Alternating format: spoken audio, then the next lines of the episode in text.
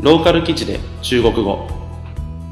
この番組は中国のローカル記事を中国語、日本語で読みながら中国語を勉強しようという内容になっております。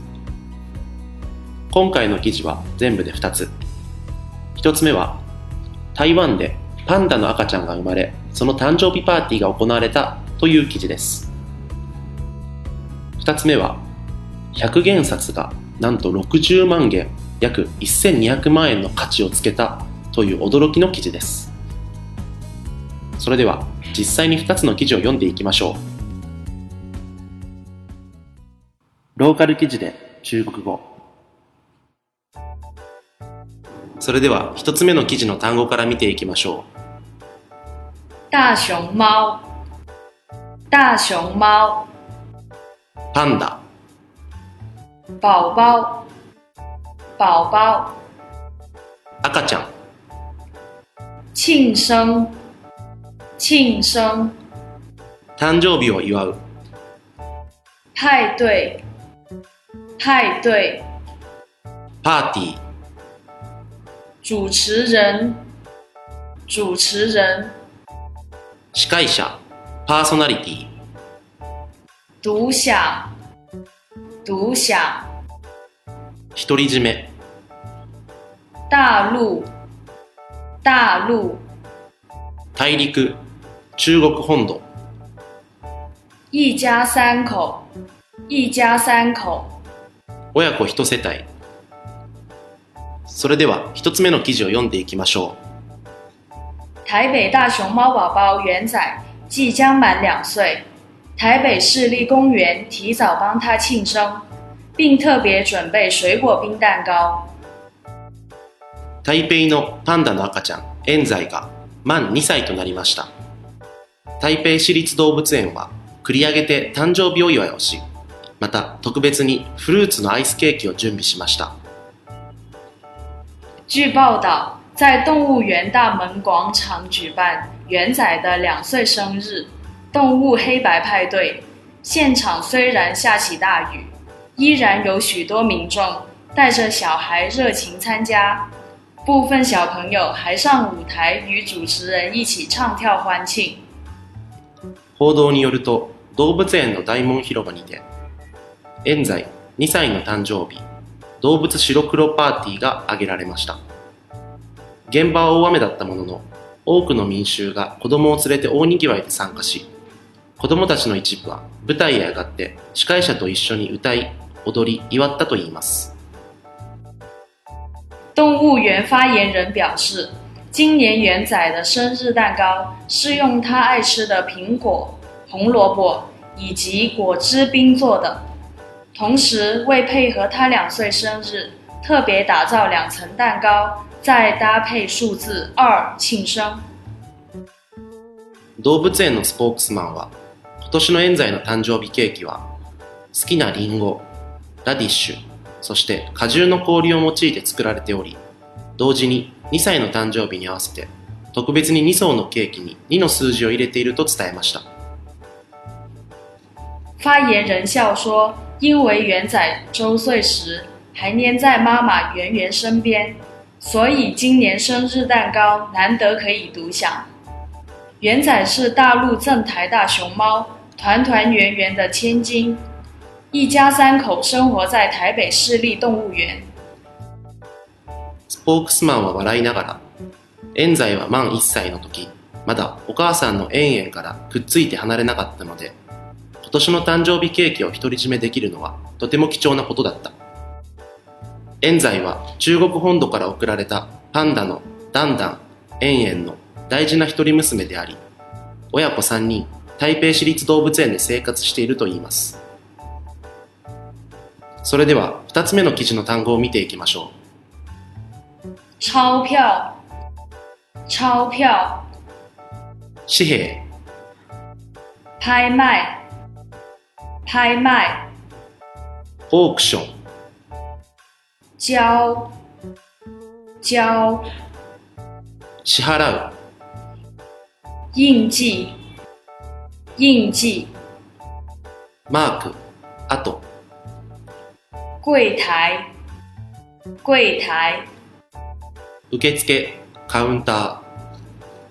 それでは、二つ目の記事を読んでいきましょう。能值这么多吗？手里拿着一张百元钞票的陈先生，多年前收房费时收到的一张百元钞票。これはいくらだと思いますか？手の中に1枚の100元札を持つ陳さんは、何年も前に部屋代を受け取った時に、この1枚の100元札を手に入れました。自己也不敢相信，在经过鉴定为错版币后，拍卖行估价开出了六十万元的价格。自分でも信じられないことに、ミスプリントのお金として鑑定してもらった後、それが評価され、オークションでは60万元という値段から始まりました。家住桂园市，陈先生开了一家旅行社。二零零六年十二月十日，有一个旅游团来住宿，交了一千余元住宿费。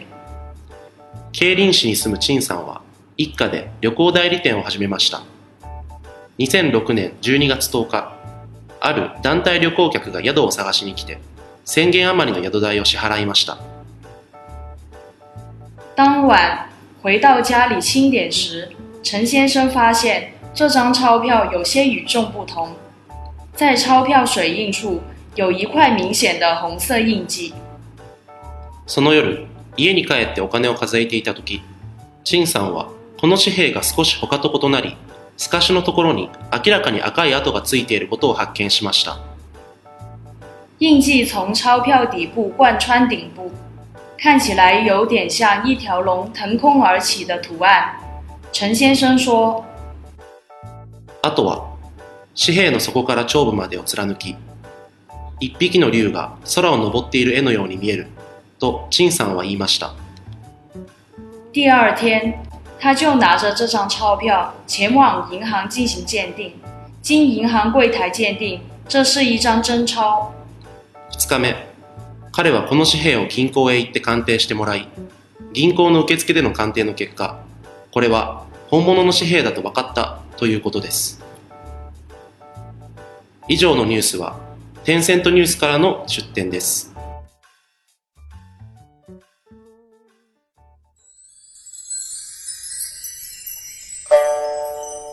ローカル記事で中国語。それでは、今日の単語のおさらいをしていきましょう。大熊猫大熊猫パンダ。宝宝。宝宝。赤ちゃん。庆生。庆生。誕生日を祝う。派对。派对。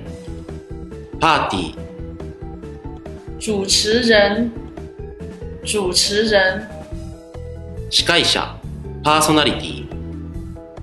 独享、独享。独り占め。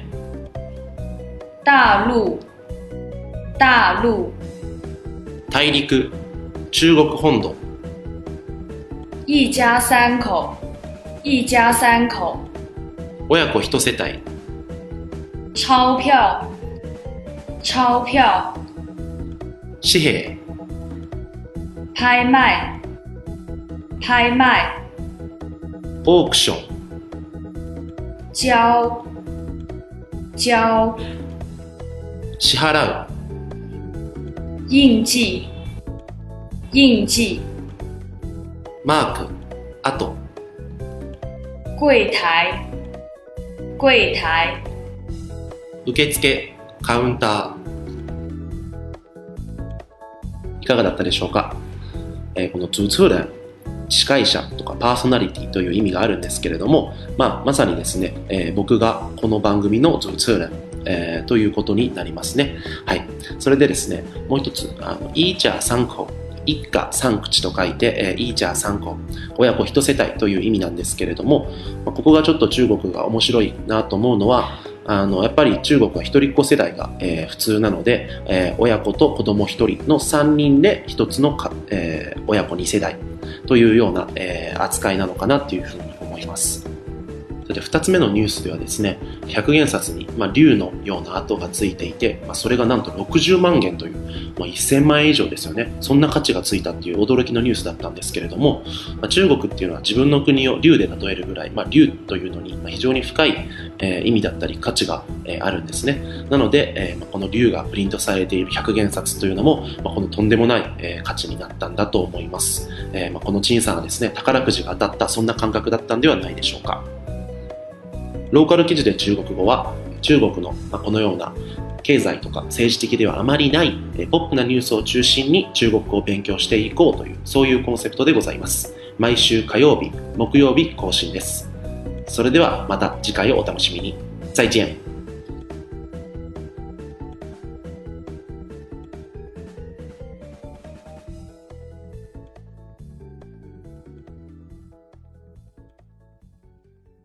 リヴァイア。